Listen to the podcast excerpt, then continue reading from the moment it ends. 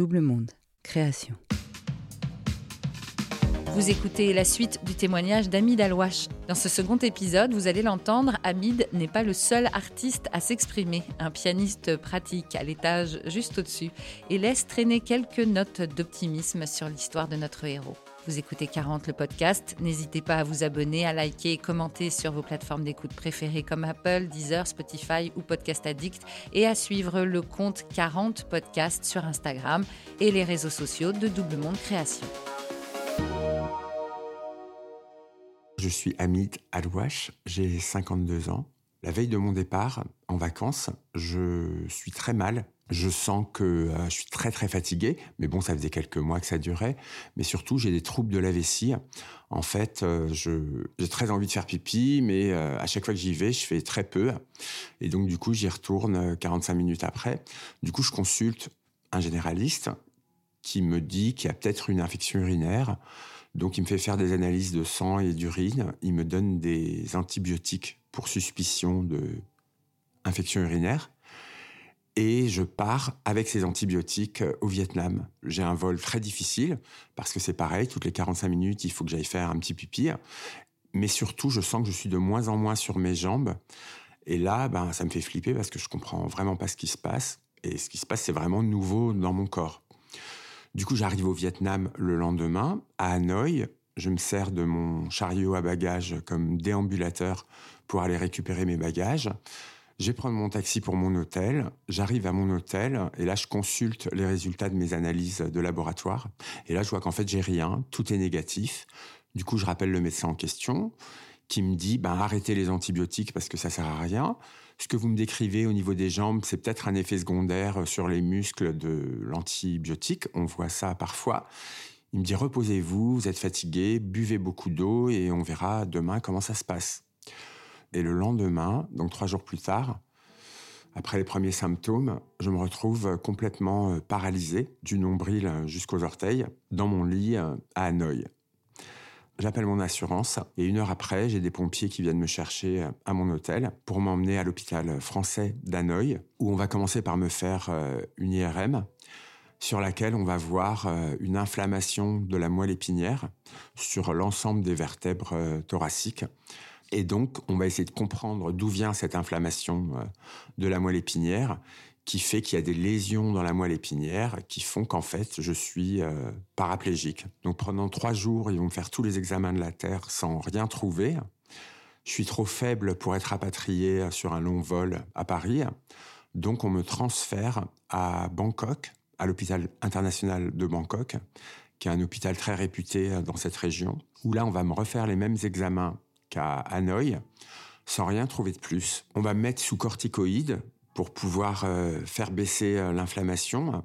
Et donc au bout de dix jours, euh, je vais pouvoir être rapatrié sur un vol long courrier, donc médicalisé.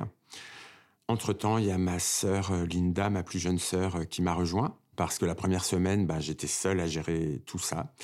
Et donc, bah, j'étais complètement flippé de ne pas savoir ce que j'avais. Je rentre à Paris, on est mi-mai. Je suis admis à la Fondation Rothschild en neurologie. Et là, on va me refaire tous les examens qu'on m'a fait à Hanoï, tous ceux qu'on m'a fait à Bangkok, sans rien comprendre euh, de plus. Au bout de trois semaines de paraplégie complète et d'alitement, on me conseille d'aller euh, en centre de rééducation parce qu'il faut que je commence à apprendre ben déjà l'usage du fauteuil roulant, mais surtout à apprendre euh, ben, les soins spécifiques liés au transit et à la vessie dans un hôpital qui est spécialisé pour ça. Donc je vais arriver à Garches fin mai où il y a tous les blessés de la moelle épinière. C'est un choc inouï parce que c'est des gens qui sont extrêmement euh, abîmés, qui pour la plupart ont fait du coma, qui ont perdu énormément de poids, enfin voilà. Et moi j'arrive là, j'ai pas une égratignure, mais j'ai les mêmes symptômes de paraplégique que tout le monde. Comme je fais ma diva, je me dis que on est euh, fin mai et que euh, voilà, dans le pire des cas, au 15 août, tout sera réglé et que je serai sur la plage comme tout le monde.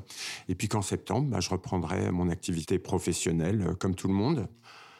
Sauf que ça va s'aggraver, que les troubles que j'ai dans le bas du corps vont commencer à monter, donc je vais commencer à avoir des troubles de la parole Et très rapidement, je vais comprendre que bah, en fait, c'est plus grave que ce qu'on croit. Du coup, je vais être renvoyé à la Fondation Rothschild, qui vont me refaire de nouveaux examens et qui vont assumer le point d'interrogation en disant on ne comprend pas, mais il y a un problème au niveau de l'énergie. Donc du coup, on va me mettre sous produit dopant pour m'aider dans ma rééducation. Parce que dans la première période à Garches, on me demandait de commencer à faire de la rééducation, alors que d'habitude, on demande à des gens de faire de la rééducation quand ils sont guéris. Or moi, non seulement j'étais pas guéri, mais en plus ça s'aggravait. Donc je me fatiguais, je pouvais pas manger, je pouvais pas dormir, et donc du coup c'était un cercle vicieux. Le fait de pas savoir ce que j'avais faisait que j'étais de plus en plus stressé, et donc c'est ça en fait le niveau d'angoisse qui faisait que les symptômes s'aggravaient. Du coup, ce cocktail énergétique de produits dopants, ça m'a donné l'énergie pour faire davantage de sport, être fatigué, mais d'une bonne fatigue, donc de mieux dormir.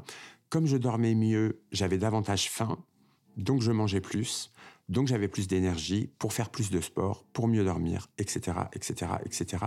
Parce qu'après, il s'agit d'un cercle vertueux.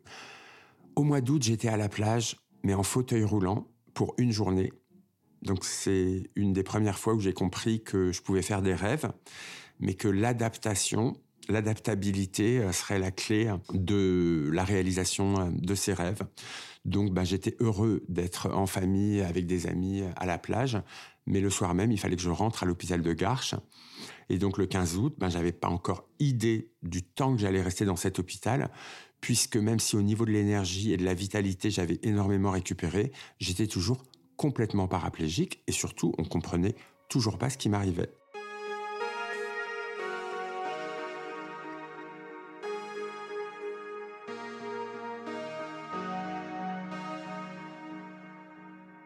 Pour mes proches, ça va être euh, insupportable de ne pas comprendre ce que j'ai.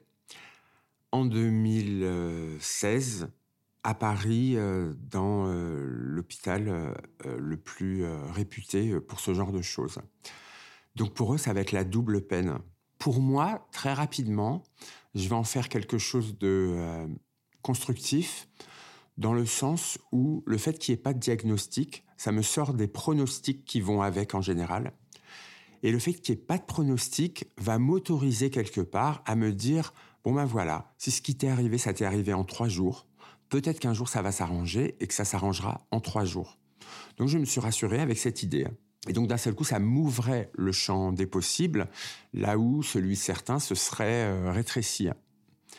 Du coup, je me suis vraiment concentré sur tous les progrès que je pouvais faire, déjà avec le haut du corps, en mobilité en fauteuil, je nageais énormément dans la piscine de la balnéo de l'hôpital. Alors voilà, mes jambes faisaient rien, elles flottaient, mais en tout cas, je pouvais faire de la cardio et me sentir vivant euh, physiquement. Et je me suis dit que tout ce que je pouvais envoyer dans le haut du corps euh, en termes de sport et d'énergie vitale, je pourrais aussi l'envoyer dans mes jambes et que ça puisse euh, finir par réveiller ce qui était complètement euh, endormi, paralysé euh, depuis euh, plusieurs mois déjà. Sauf que les médecins, malgré le fait qu'ils m'avaient dit qu'il n'y avait pas de pronostic, bah, il se passait pas de m'annoncer mois après mois leurs inquiétudes qui ne faisaient que grandir. Puisqu'au départ, on m'a dit, bon ben voilà, tout est possible. Ensuite, on m'a dit, vous savez, si c'est rien passé au bout d'un mois, c'est quand même mal barré. Si c'est rien passé au bout de trois mois, c'est vraiment très mal barré. Et au bout de neuf mois, on n'espère plus rien. Sauf qu'au bout de neuf mois, j'étais toujours hospitalisé dans le même service à Garches. On est en décembre 2016. Je suis malade depuis le mois d'avril. Et le 23 décembre 2016, je me mets à bouger euh, le pied droit. Donc là, c'est l'hystérie générale euh, au niveau des kinés, au niveau des patients, parce que j'étais devenu très proche de tous les patients avec qui je partageais ça en commun à l'hôpital.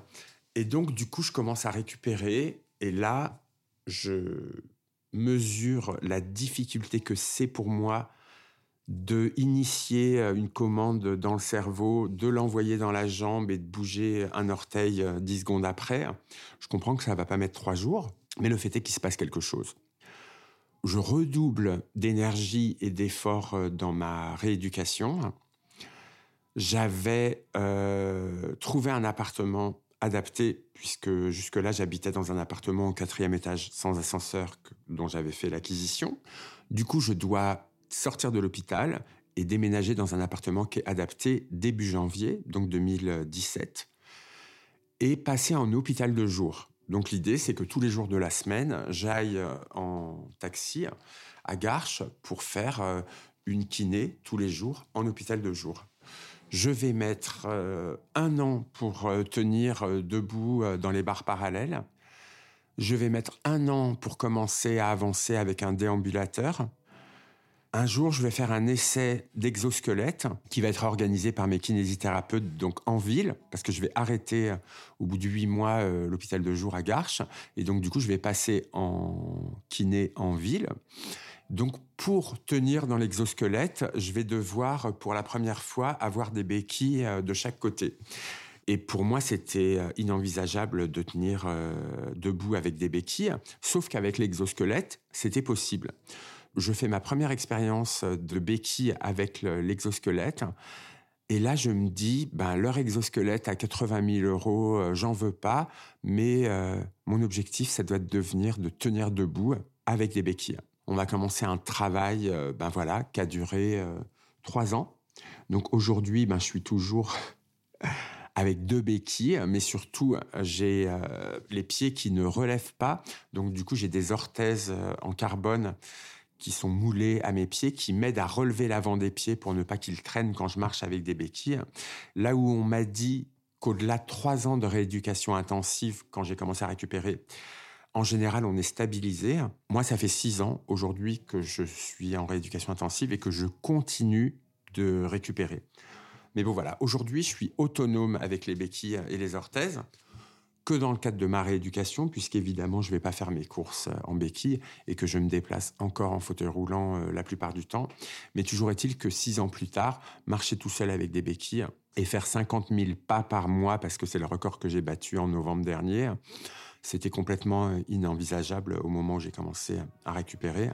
Mais là, bon, bah, ça fait partie de mes grandes victoires.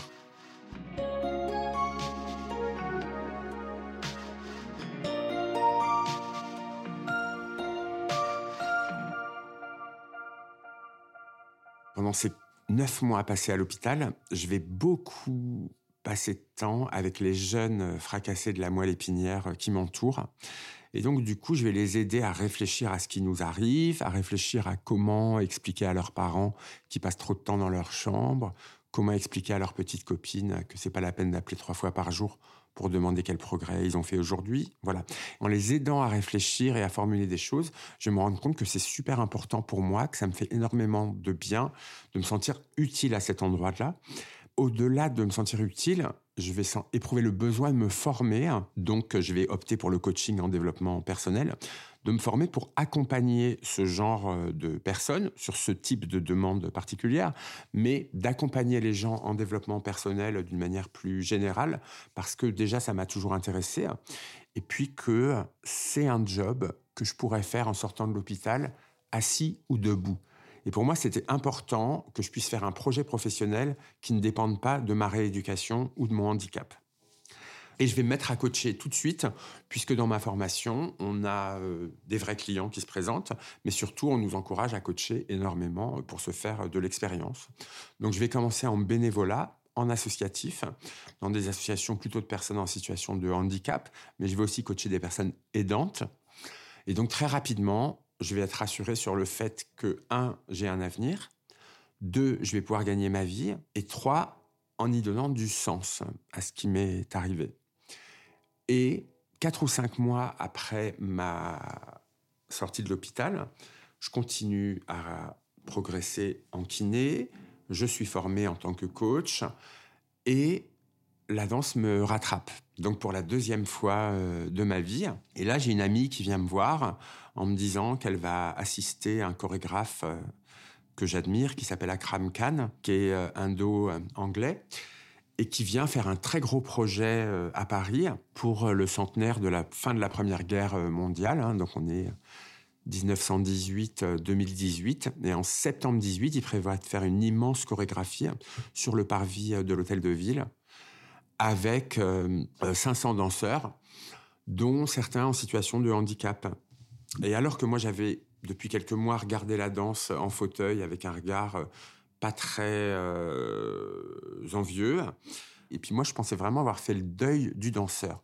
Sauf que dès qu'elle m'a dit Akram Khan, elle m'a dit deux mots magiques qui ont fait que la question du handicap se posait plus et que j'avais qu'une envie, debout en fauteuil ou en rampant, c'était de participer à ce projet en tant que danseur. Et donc du coup, bah, je me suis retrouvé, voilà, presque dix ans après avoir arrêté la scène, à danser et à éprouver de nouvelles émotions euh, de danseur. Alors nouvelle sur tous les plans, parce que déjà je dansais assis, au milieu de personnes euh, debout euh, valides, dont des danseurs professionnels. Il y avait aussi des amateurs, mais il y avait aussi des danseurs professionnels. Et c'est la première fois aussi que je découvrais euh, un projet de danse où il y avait une mixité amateur-professionnel. Depuis, c'est devenu très important pour moi. Je me demande comment j'ai fait pour avoir la prétention de penser que j'en avais fini avec la danse, quand je réalise à quel point c'est important dans mon corps dans mon cœur et dans mon cerveau. Et là, je me dis que ben, euh, le meilleur de mes souvenirs appartient pas forcément qu'au passé et qu'il y a peut-être quelque chose à envisager de franchement très fort devant moi. Du coup, je vais danser sur ce premier projet. Je vais avoir des retours incroyables de gens à la fois euh, émus par ce qui m'arrive. Mais du coup, on va me demander, là où je commençais à intervenir euh, dans des entreprises avec des euh, programmes de sensibilisation au handicap, mais toujours axés autour du sport, des activités parasportives. Là, on va me demander d'intervenir en sensibilisation.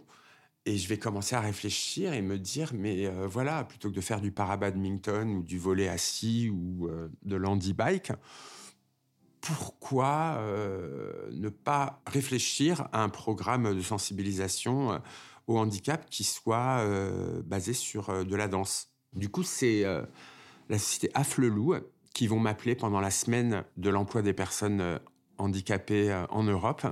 Et donc, du coup, ils veulent faire pendant toute la semaine venir des personnes en situation de divers handicaps. Et ils me demandent si je peux intervenir à la fois en faisant une activité physique et en même temps une conférence sur ce qui m'est arrivé. Et donc c'est euh, pour eux que je vais faire euh, mon premier atelier de danse aveugle. Donc l'idée c'est de masquer des personnes voyantes euh, valides, de leur masquer les yeux, les mettre en situation de cécité et de les impacter sur le fait que c'est pas parce qu'on nous retire un sens qu'on va devenir incapable et que au contraire on va pouvoir développer d'autres sens, d'autres formes d'intelligence, augmenter l'écoute, augmenter la concentration et du coup augmenter l'état de danse dans une vulnérabilité qui est nouvelle, mais qui va pouvoir être un terrain de créativité en entreprise. Donc ça, c'est le, sujet de l'atelier danse. Et ensuite, la question de la conférence, elle va tourner autour de ma vie, mon œuvre. Bon, ça, ça dure trois minutes à expliquer, mais surtout à comment, en allant faire des choses nouvelles, j'ai pu reconvoquer des émotions pas égales, mais en tout cas aussi fortes, qui valaient autant la peine d'être vécu que n'importe quelle émotion que j'ai connue euh, dans mes plus grands spectacles, là où j'étais le plus valide possible.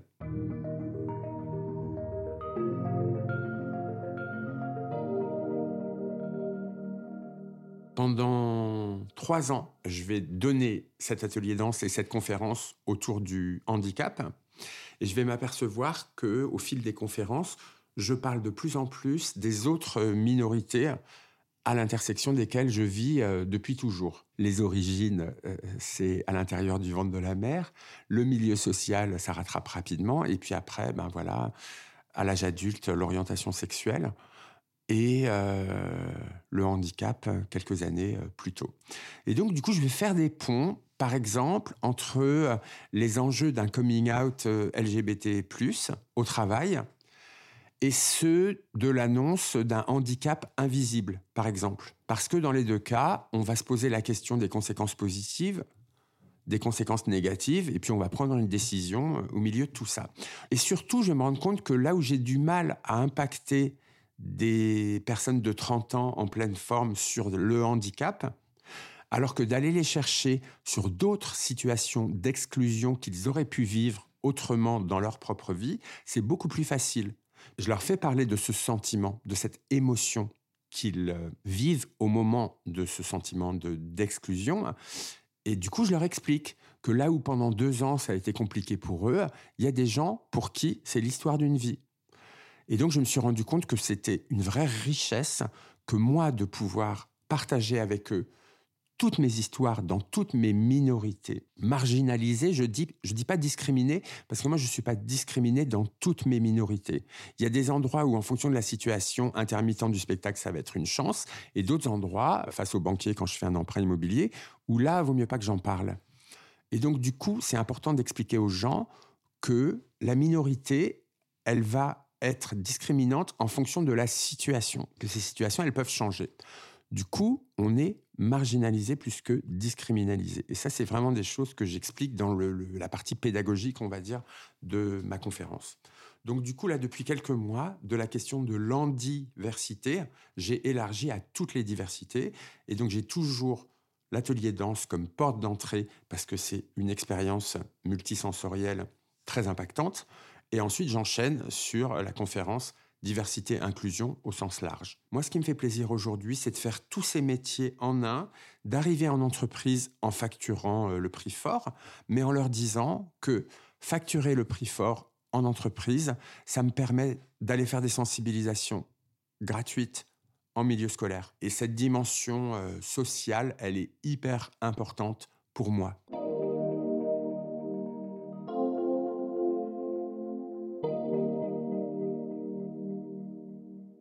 En fait, euh, j'ai pas eu à proprement dit de crise de la quarantaine.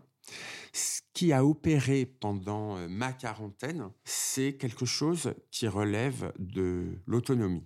D'abord, euh, j'ai eu des ruptures amoureuses qui m'ont bien rétamé. Et donc, c'est des opportunités de ma vie où j'ai réalisé qu'il fallait pas que je sois dépendant à ce point des personnes dont j'étais amoureux. Et donc, du coup, j'ai mis en, place une espèce de quête d'autonomie affective. L'ironie du sort a voulu qu'au moment où j'étais autonome affectivement, professionnellement, hein, en plein vol, économiquement, euh, immobilièrement, etc., je me retrouve en fauteuil roulant. Et donc là, avec un symbole de l'autonomie qui est euh, le pire des pires. Hein. Il y a 10 000 handicaps euh, possibles dans la vie, mais le symbole qu'on a choisi euh, sur les toilettes handicapées, euh, c'est le fauteuil roulant. On commence à mettre d'autres symboles aujourd'hui. Mais c'est dire à quel point, dans la tête des gens, le fauteuil roulant, c'est le pire du pire des handicaps. Et donc, du coup, alors que j'étais dans cette quête d'autonomie et que j'étais parvenu, d'un seul coup, je me retrouve en fauteuil roulant. Ça questionne. Et aujourd'hui, je suis heureux, plein de gratitude par rapport euh, à moi-même, mais par rapport euh, aussi à l'univers et à ce qu'il a pu me proposer, d'être autonome dans tous ces domaines. Être autonome dans tous ces domaines, ça veut dire être capable de faire avec de l'argent, avec un amoureux, avec de la mobilité physique, avec de la santé, autant que d'être capable de faire sans. Et aujourd'hui, si j'ai de l'argent pour m'éclater, faire des choses, partager, emmener mes neveux en vacances, c'est génial. Si je peux que les emmener euh, au théâtre à Paris, c'est génial aussi. Voilà. Et donc, j'encourage tous les gens que je coach à se poser la question de OK, leur amoureux, ils cochent toutes les cases. C'est formidable. Donc, du coup, ils vont faire des projets avec leur amoureux qui cochent toutes les cases. Qu'est-ce si l'amoureux n'est plus là demain Et on sait comment les choses peuvent changer hein en deux temps, trois mouvements. Et donc l'idée, c'est vraiment d'encourager les gens à envisager le meilleur, mais aussi euh, le plan B. Vous venez d'écouter 40. Ce podcast est produit par Double Monde Création. Merci à Adrien Stiefel pour le montage, à Sébastien Ossona pour la musique et à Marie-Sophie Duval pour le graphisme. Réalisation et narration Marjorie Murphy. N'hésitez pas à vous abonner sur votre application de podcast préférée, Apple, Spotify, Amazon, Castbox et bien d'autres, à nous laisser des étoiles et des commentaires quand cela est possible et surtout à nous raconter vos 40 à vous.